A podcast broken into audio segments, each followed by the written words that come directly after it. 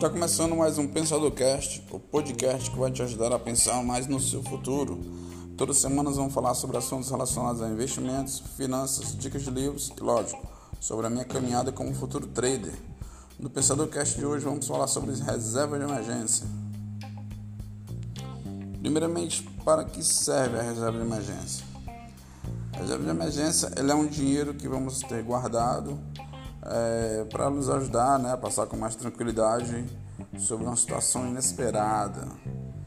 Normalmente a gente tem uma reserva de emergência é, para não precisar recorrer a empréstimos bancários, né, evitar aquele juros absurdo, não ter que usar o cheque especial, né, que também é, nos dá uma quantidade muito grande de juros, né, então não vale a pena.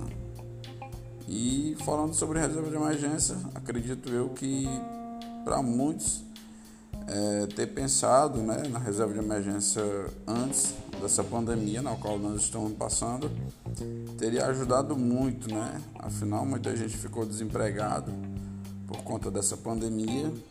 É, muitas, muitas pessoas se viram sem dinheiro algum, né? Acabaram é aquele achismo, né? Gente, infelizmente, nós seres humanos sempre temos, tendemos a acreditar que tudo vai ser igual para sempre, né?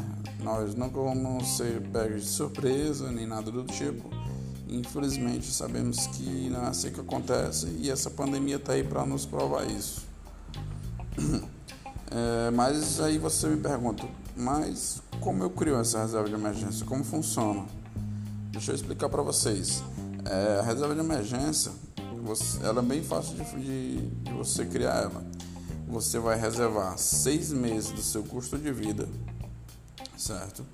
É, o custo de vida é aluguel, se você pagar energia, água, alimentação, é, você soma né, todo esse valor e passa a guardar seis, no mínimo seis meses, entre seis a 12 meses desse valor guardado, esse valor total. Isso quer dizer que se você tiver um custo de vida de 600 reais por mês, né? Você vai guardar seis meses de 600 reais para que numa situação de emergência, não sei, você venha ficar desempregado ou mesmo aconteça alguma situação onde você não vai ter dinheiro algum para recorrer, você vai ter aquele dinheiro guardado, né? Então vai te ajudar demais. É, lembrando que a reserva de emergência ela não pode ser utilizada em hipótese nenhuma para compra de bens materiais, ela é, ela é estritamente, somente para assuntos emergenciais, coisas que não existe outra alternativa senão essa reserva de emergência. Normalmente ela é sempre utilizada quando as pessoas acabam desempregadas, né? Nessa pandemia muitas pessoas ficaram desempregadas e por isso por não ter uma reserva de emergência, acabaram passando por uma situação muito complicada. Então, é bem mais interessante do que você se pegue de surpresa e acabar tendo que optar pela, pelas formas que eu falei anteriormente. Né? E quando você for fazer compra, né, sempre optar não pela reserva de emergência, mas opte por pagar à vista e se por um acaso você não tiver o dinheiro à vista é, e, vou e for utilizar o cartão, tente dar uma entrada, né? É interessante a gente dar, procurar dar uma entrada e parcelar o menos possível, né?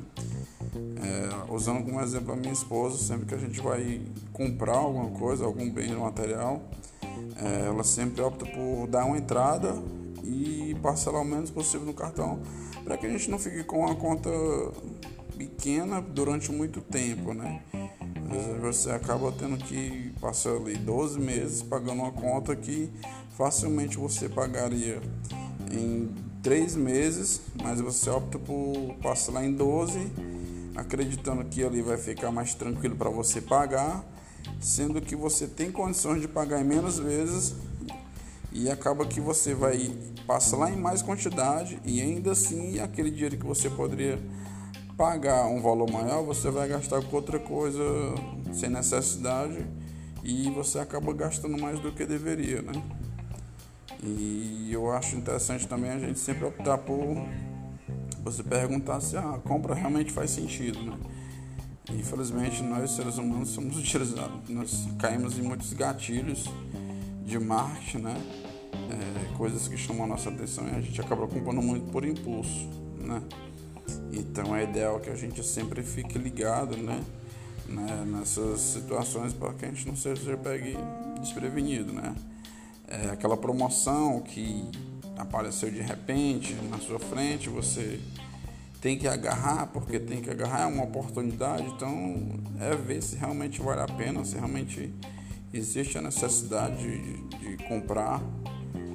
Então você tem que realmente se fazer essa pergunta. Se por um acaso você em algum momento duvidar da sua, do seu interesse, é sinal que realmente não valeria a pena comprar. Então é ideal que você crie a reserva de emergência. É ideal que você tenha, todos nós, eu me coloco, como eu sempre falo, é, temos nós todos que criar um fundo de emergência, uma reserva de emergência, né? Então, fica essa dica para vocês, né?